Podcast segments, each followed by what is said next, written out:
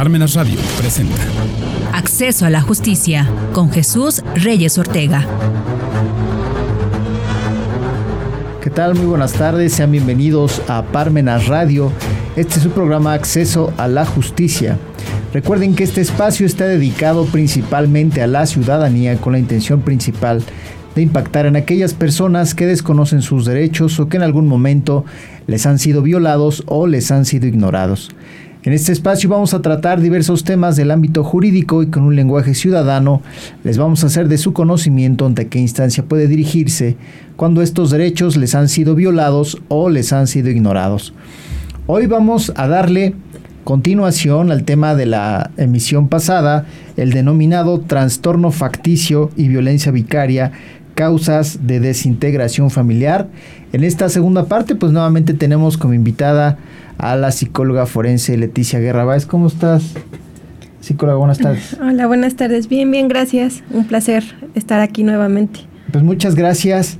Ya hablábamos previos a, esta emisión, este Leti, que eh, ya empezamos a hacer esta parte introductoria en la sesión pasada de qué se trata este trastorno, cómo se presenta, cuáles han sido los orígenes y cuál es la relación que tiene eh, con la violencia vicaria como causas de desintegración familiar. ¿Y por qué desintegración familiar? Pues decíamos hace un momento que estamos viendo eh, cómo el tejido social se ha venido desquebrajando, cómo la convivencia que hay entre sociedad pues, está presentando muchísimas consecuencias. No vamos lejos, ya hoy eh, pues está en boca de toda la ciudadanía poblana este tema de los jóvenes que eh, tuvieron la desfortuna de golpear a otro de su misma edad. Ahí se ve cuáles son las consecuencias que trae eh, en la sociedad este tipo de, trastornos, cómo la dinámica familiar está fracturada y pues obviamente que al salir a, convivir con la sociedad, pues estos jóvenes salen y salen a, perjudicar a los demás, ¿no? Entonces, hoy Leti, vamos a darle continuación como segunda parte, ya lo decía, de este, de este tema, y pues adelante Leti, buenas tardes. Sí, continuemos, por favor. Sí, muchas gracias. Buenas tardes a todos. Eh, pues precisamente eh, me gustaría retomar la última participación que tuve en la emisión eh, pasada, precisamente donde hablaba de estas consecuencias y de las causas que se generan cuando una persona no cubre adecuadamente sus carencias emocionales. Lo que te comentaba hace un ratito, realmente somos personas, seres humanos que estamos conformados por factores biopsicosociales, es decir, no solamente hay una situación eh, biológica, psicológica o social que nos lleva a eh, producir alguna situación o algún evento traumático en nuestras vidas. Eh, quiero también señalar, es muy importante que el hecho de hablar de este trastorno facticio no significa que se minimice de alguna manera la violencia vicaria o el síndrome de alienación parental. Tanto es así que estos eh, fenómenos existen hoy, hoy, en día en la sociedad y que eh, a pesar de que se ha estado hablando sobre ellos, creo que todavía hay muchas dudas o se han generado dudas a raíz precisamente de estos temas, puesto que no hay mucha información que permita eh, analizar qué es lo que está pasando con las mujeres o con los hombres que sufren este tipo de violencia. Y precisamente, bueno, retomaba yo el concepto de, la sesión pasada, donde explicaba que la eh, Organización Mundial de la Salud define este uso deliberado de, de poder como la violencia. Al tener este eh, concepto, es importante que analicemos lo que establece el uso deliberado del poder. Es decir, yo como persona, hombre o mujer, me eh, voy a colocar en una posición superior a la persona a la que yo le quiero generar el daño. ¿Cuál sería la relación entonces entre esta violencia y eh, la violencia vicaria? Pues precisamente eh, se generó un acuerdo a través de la Comisión Nacional de Derechos Humanos en la Ciudad de México, em, me parece que es el Acuerdo 9-2019, en el cual precisamente se establece que a raíz de estos movimientos sociales y a raíz de que la violencia ha sido parte de la vida cotidiana exclusiva, eh, no exclusivamente, sino con mayor énfasis hacia la población eh, o hacia el género mujer, pues precisamente se da pauta que se desarrolle lo que es la violencia vicaria, que viene siendo este, eh, esta violencia indirecta que se le va a generar precisamente a los más vulnerables que son los niños, las niñas, los adolescentes, y que se va a generar a través eh, de maltratos, inclusive de abandono, de omisiones de cuidado, y que bueno, en su peor caso, pues vienen siendo generarles lesiones físicas, psicológicas, o inclusive llevarlos a lo que son los abusos sexuales, que estaríamos hablando como de, de, una violencia en un extremo superior. Eh, entonces, bajo este esquema donde la violencia vicaria tiene que ver de afectar a los niños, niñas o adolescentes para que la persona contraria a mí, eh, que también tiene que ver con este cuidado de, de, estos niños, niñas o adolescentes sufra, pues entonces voy a generar esta relación o este conflicto de poder para poder demostrarte a ti, eh, yo como mujer o yo como hombre, que tengo el poder sobre ti, de tal forma que em, puedo em, manipular, puedo generar daños físicos o psicológicos a las personas que más te importan que en este caso pues son tus hijos. Entonces, eh, decía yo la, la, sesión pasada, no, la violencia no se trata de, em, de género, la violencia no tiene un género, no tiene un rostro, eh, no se trata de inclinar la balanza hacia la mujer o hacia el hombre, o eh, hay cuestiones de vulnerabilidad, claro, pero tanto las tiene la mujer como las tiene el hombre. Eh, sobre todo eh, que hoy en día pues se le ha dado más pauta o más peso al género mujer precisamente para que se evidencie estas eh, irregularidades o esta posición inferior en la que muchas veces se nos coloca. Pero no significa que el hecho de que el mayor porcentaje de mujeres que reportan este tipo de violencia significa que, bueno, no haya algún porcentaje em, en hombres que sufran este tipo de violencias. Entonces te decía, sí es importante aclarar eso, que no es que no exista, simple y sencillamente que hay que visibilizarla sin género porque el hecho de ponerle un género, ponerle un rostro, ponerle un apellido a esa violencia, significa que vamos a invisibilizar los derechos de la otra parte. Entonces, eso es lo importante, em, no invisibilizar eh, este tipo de violencias para el otro género y no perder de vista que si bien es cierto, la víctima directa en este caso sería la mamá o sería el papá, no perdamos de vista que las víctimas eh, que parecían indirectas son los niños, las niñas o los adolescentes, porque es a ellos a quien les estamos afectando y vulnerando sus derechos a partir de que les prohibimos o les coartamos la decisión o la toma de decisión de poder relacionarse con eh, la figura eh, parental contraria. Eh, porque ambas figuras parentales son necesarias para el desarrollo y el sano desarrollo de la personalidad de un individuo. Y bueno, a través de que podamos generar este, esta convivencia adecuada, pues vamos a poder desarrollar adultos responsables, adultos con em, estabilidad emocional y esto implicaría que hubiese una disminución de las, de las conductas violentas que como tú eh, mismo decías hace rato, ¿no? Es triste ver eh, cómo en redes sociales ha incrementado este, esta violencia, ¿no?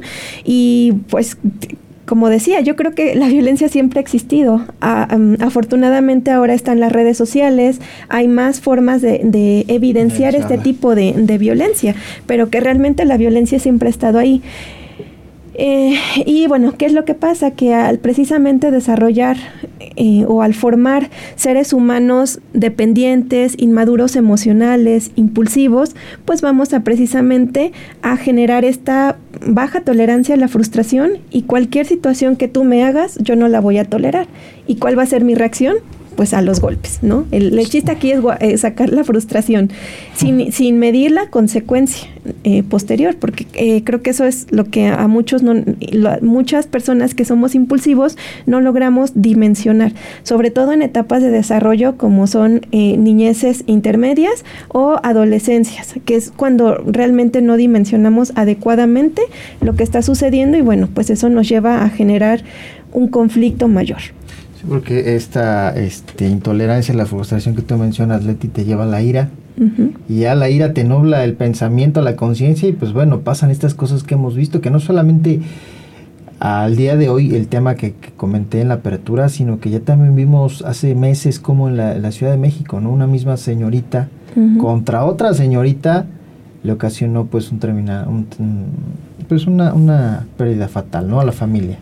Así es. Porque, eh, eh, como tú bien mencionas, pues em, muchos de estos infantes o adolescentes son violentados cuando están viviendo en el seno familiar, pero pues ellos, eh, aunque tienen voz, pero ahí no hay quien los escuche, ¿no? Y quien les preste esta atención debida, esta protección necesaria que ellos necesitan. Claro, solo son el reflejo de lo que pasa en, sus hogares. Y precisamente a, a pesar de que en la actualidad las leyes eh, los tratados internacionales, los protocolos, están tratando de que se visibilice la opinión y la voz de los adolescentes y de los infantes, pues terminamos nosotros como padres, como maestros, como sociedad, invisibilizándolos. ¿De qué manera? De esta manera haciéndolos instrumentos, porque em, tanto la violencia vicaria como la alienación parental tiene que ver precisamente con convertir al niño, a la niña o al adolescente como este instrumento en el cual yo te voy a generar a ti, papá, mamá, un daño. Entonces, imagínate, cosificamos al adolescente, cosificamos al infante, de forma que le vamos a quitar completamente la personalidad porque precisamente eh, la palabra vicaria viene, eh, de acuerdo a, lo que establece la Real Academia Española, eh, tiene que ver precisamente con el tema vicario, que significa estar sobre de o tener precisamente esta parte de que tiene el poder de manipular o de invisibilizar a la otra persona. Entonces, imagínate, si, si, partimos desde este punto en donde yo como papá, como mamá, genero una serie de situaciones que están dañando a mi hijo, y sobre todo no solamente físicamente ni psicológicamente, sino que lo estoy invisibilizando, le estoy quitando el valor de humano a modo de verlo como una cosa, un objeto. Y mande. Exacto. Entonces, solamente eres mi instrumento, o sea, no me importa lo que tú sientas, lo que tú pienses, lo que tú quieras, eres un instrumento y eso es lo que a mí me sirve para poder manipular o hacer sentir mal eh, o hacer generar o generar esta campaña de desprestigio hacia, el otro padre que precisamente pues a esto viene lo que es la alienación parental no generar esta serie de desaprobaciones contra el otro eh, progenitor pero de una manera injustificada. Es decir yo como papá yo como mamá no tengo una justificación para hablar mal de mi de mi otra parte de, del papá de mi hijo de la mamá de mi hijo pero le genero esta serie esta campaña de desprestigio a modo de que mi hijo se crea la idea de que su papá es un mentiroso, que su mamá es una eh, prostituta, porque muchas veces así lo manejan, que eh, su papá no le importa, que su papá tiene otras mujeres, que su mamá eh, anda con uno y con otro y que, que no le importa a él. Entonces, imagínate el chip que le estamos sembrando a estos niños, ¿no? Entonces, nadie me quiere. Si mi mamá o mi papá, que se supone están aquí para, para ver o velar por mis intereses, pues me están abandonando a mi suerte, que me espero de toda la, demás sociedad. Sí, porque se da mucho este tipo de situaciones, que, que ambos, mamá o papá, generan estos escenarios adversos para el infante y al final de cuentas, pues no lo perjudican directamente al papá o a la mamá, sino el perjudicado sale siendo el niño o la niña, ¿no? Así es. Entonces, eh, decía, bajo estos eh, chips, bajo estos conceptos que vamos creando sobre relaciones afectivas, lazos emocionales, eh, sobre la forma en cómo nos relacionamos con la sociedad, pues va a ser lo que transmitamos en nuestros contextos en donde nos desenvolvamos. Entonces, te decía hace ratito, los niños son el reflejo de lo que viven en sus hogares. Si en sus hogares se vive violencia, se vive insultos, se viven maltratos, pues realmente es la forma en cómo ellos van a aprender a relacionarse. Entonces van a llegar a estos ambientes escolares y bueno, van a generar una serie de situaciones intolerantes. Eh, basados precisamente en esta impulsividad, en esta agresividad, en esta violencia y a veces de manera incontrolada. ¿no? Eh, es el caso que inclusive ya no solo es mi cuerpo para generar violencia, sino que ahora lo voy a transmitir hacia un objeto. Llámense armas, llámense cuchillos, navajas, y no solamente con mis pares, ¿no? Sino que me voy a, me voy a atrever a agredir a, eh, a, mis maestros, por ejemplo, ¿no? A, los docentes. Y bueno, em, eso es de una forma externa. Ahorita hacías algunos eh, ademanes que es hacia uno mismo, ¿no? Entonces, no me quiero, no me valoro, no tengo un autoconcepto firme de lo que soy como ser humano, porque mis padres, tanto mamá como papá, no fueron capaces o no tuvieron las habilidades para eh, precisamente generar esta, este autoconcepto firme, fuerte eh, conmigo que tampoco es la culpa de los papás, ¿no? Porque te, eh, decía yo la, la, sesión pasada, esto son, esto es, son conductas que vamos aprendiendo. nadie viene con un manual de cómo ser papá, de cómo ser mamá y cómo guiar a los niños. Lamentablemente, pues vamos con el transcurso del tiempo a cómo van pasando las cosas, pero eh, hay diferencias cuando eh, un progenitor u otro tiene el interés de, de romper esos patrones conductuales que vienen desde la niñez. Te decía hace ratito, lamentablemente hoy en día tanto mamá como papá pues tienen que salir a, a, buscar el pan de todos los días, ¿no? Y la mayor parte del tiempo los niños no están eh, con un papá o con, o con la mamá, tienen que muchas veces quedarse con los maestros, con los tíos, con los abuelitos, eh, inclusive con primos y bueno, a esto se les se le añade todo el riesgo o a las situaciones de riesgo a los que los enfrentamos. Al tener estas carencias emocionales y al no tener estas figuras parentales presentes, lo que va a generar en ellos precisamente son estas crisis de inseguridad, estos sentimientos donde no hay nadie que me proteja si algo pasa, no hay nadie que me escuche realmente, porque eh, precisamente al estar bajo el cuidado de lo que son los abuelitos, pues van a tener el concepto erróneo o equivocado de cómo dar una crianza. Entonces, si estamos hablando de que papá y mamá vienen de una crianza autoritaria, donde se les limitaba, donde se les golpeaba, va a ser la misma, eh, eh, va a ser el mismo estilo de crianza que va a generar precisamente este abuelito, esta abuelita hacia la, hacia la nueva generación o, hasta, o hacia estos niños adolescentes que están teniendo que quedarse bajo el cuidado de ellos. Y ahora, enfoquemos que son personas ya mayores de edad que tampoco ya no tienen eh, pues las ganas, el, tiempo, la disposición de estar criando. Ya están cansados. Exacto, criando a otra generación más, ¿no? Y generaciones más complicadas, porque pues te decía, lamentablemente el acceso a la tecnología pues no siempre tiene consecuencias positivas, sino que también genera que haya eh, situaciones negativas hacia mí como persona para poder eh, transformar esta identidad que, me va a distinguir a mí como, como niño, como niña o como adolescente. ¿no? Entonces, realmente la tarea que tienen estos cuidadores, pues a veces rebasa. Y al no tener reglas, normas establecidas o normas claras, pues realmente esto se va a salir de control. Y al crecer, pues vamos a tener nuevamente figuras parentales que no estén apegadas o que no estén con los criterios adecuados sobre las crianzas y, los, y las habilidades parentales. Te decía, se requiere un nivel de conciencia y un nivel de maduración muy grande aceptar que hay cosas que nuestros padres hicieron, pero que yo como adulto ya no puedo seguir repitiéndolas. Entonces es más fácil echarle la culpa al de atrás que reconocer mis propios errores y cambiarlos. Porque bueno, una cosa es, bueno, sí, acepto que estoy mal, pero otra cosa es, ¿ahora qué voy a hacer? para cambiar o modificar esa situación y que realmente la generación que estoy teniendo aquí enfrente no los repita. Y si los repita, que esa persona tenga la capacidad también de análisis, de conciencia y de madurez.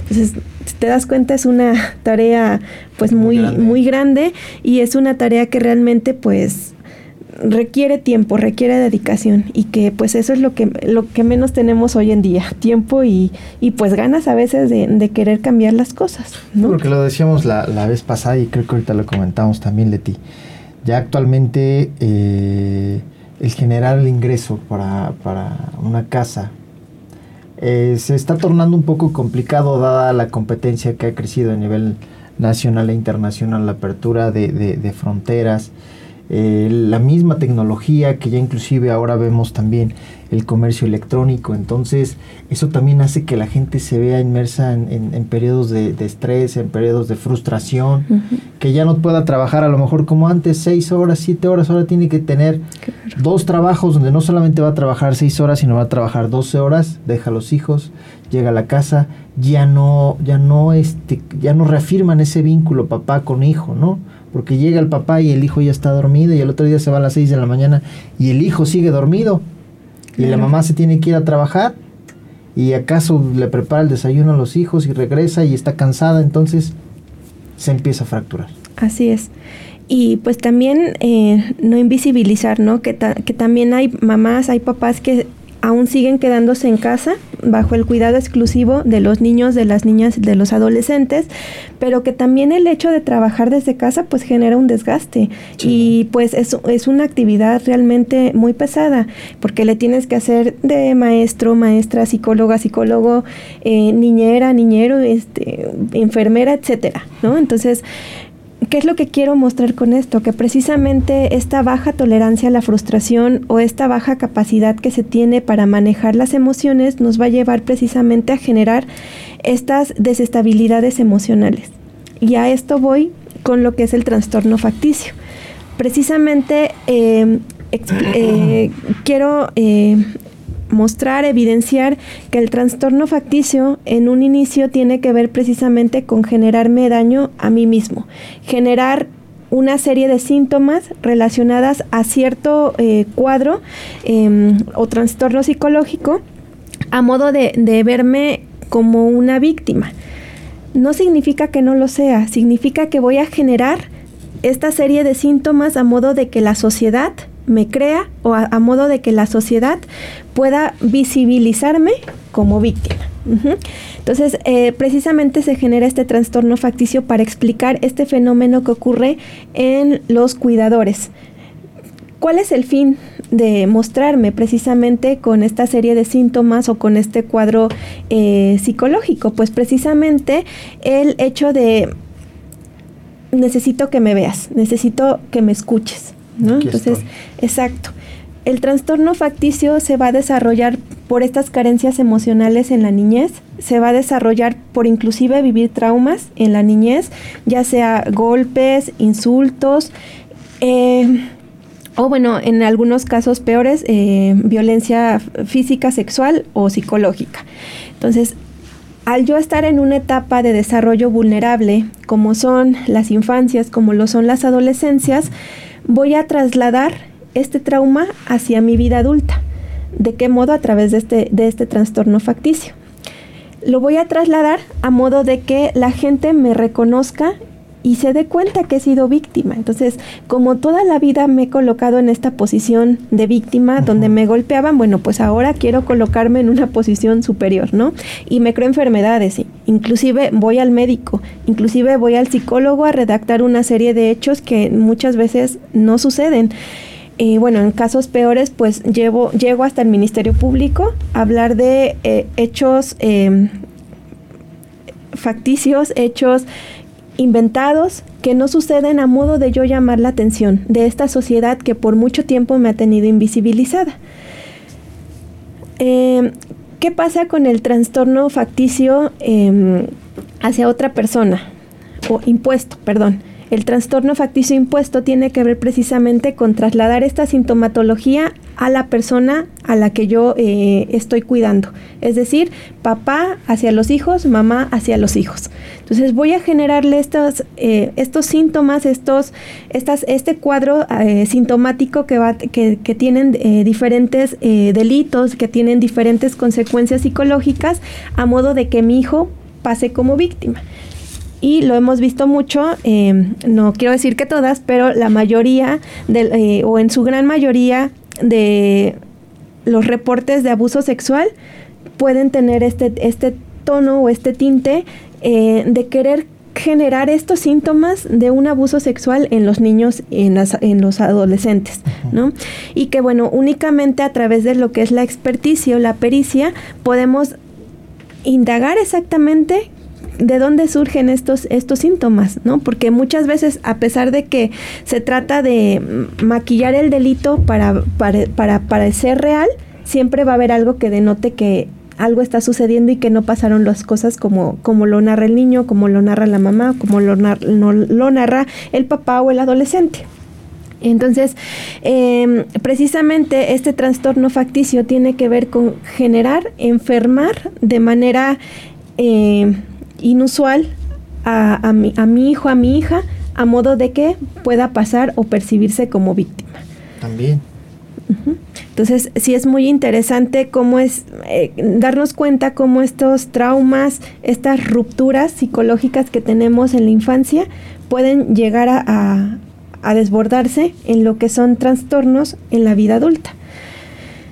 Eh, no sé si tengas alguna pregunta. No, no, no, no. Ahorita este, creo que has venido desarrollando muy bien cómo se está generando esto que decíamos a, un principio a partir de de estas carencias que con nosotros como padres tenemos y que si no han sido atendidas en su oportunidad, pues obviamente que esto va, va creciendo y posteriormente podemos ir nosotros eh, llevando a la infancia, a la adolescencia, hasta estos caminos, ¿no? Digo, ¿por qué llevando? Porque obviamente que estas carencias que nosotros vamos a tener como padres, pues las vamos a, transmitir a nuestros hijos en una falta de amor, en una baja autoestima, en su autopercepción, que obviamente eh, pues va a generar que al exterior también vaya transmitiéndolo, ¿no? En esa convivencia que tiene en la primaria, con la sociedad de, escolar, ya sea con la sociedad de amigos o con la sociedad inclusive familiar, llámese primos, llámese tíos. Entonces esto va a generar en este, en este grupo que son los niños, pues este tipo de situaciones, ¿no?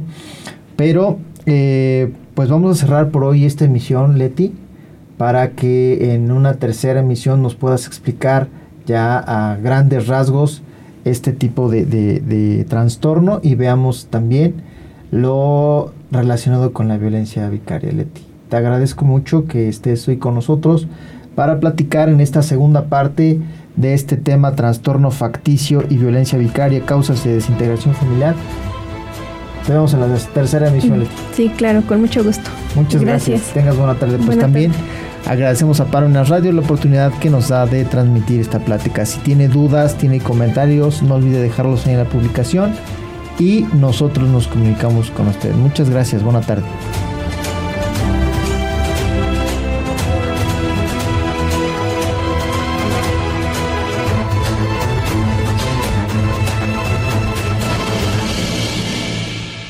Radio presentó Acceso a la Justicia con Jesús Reyes Ortega.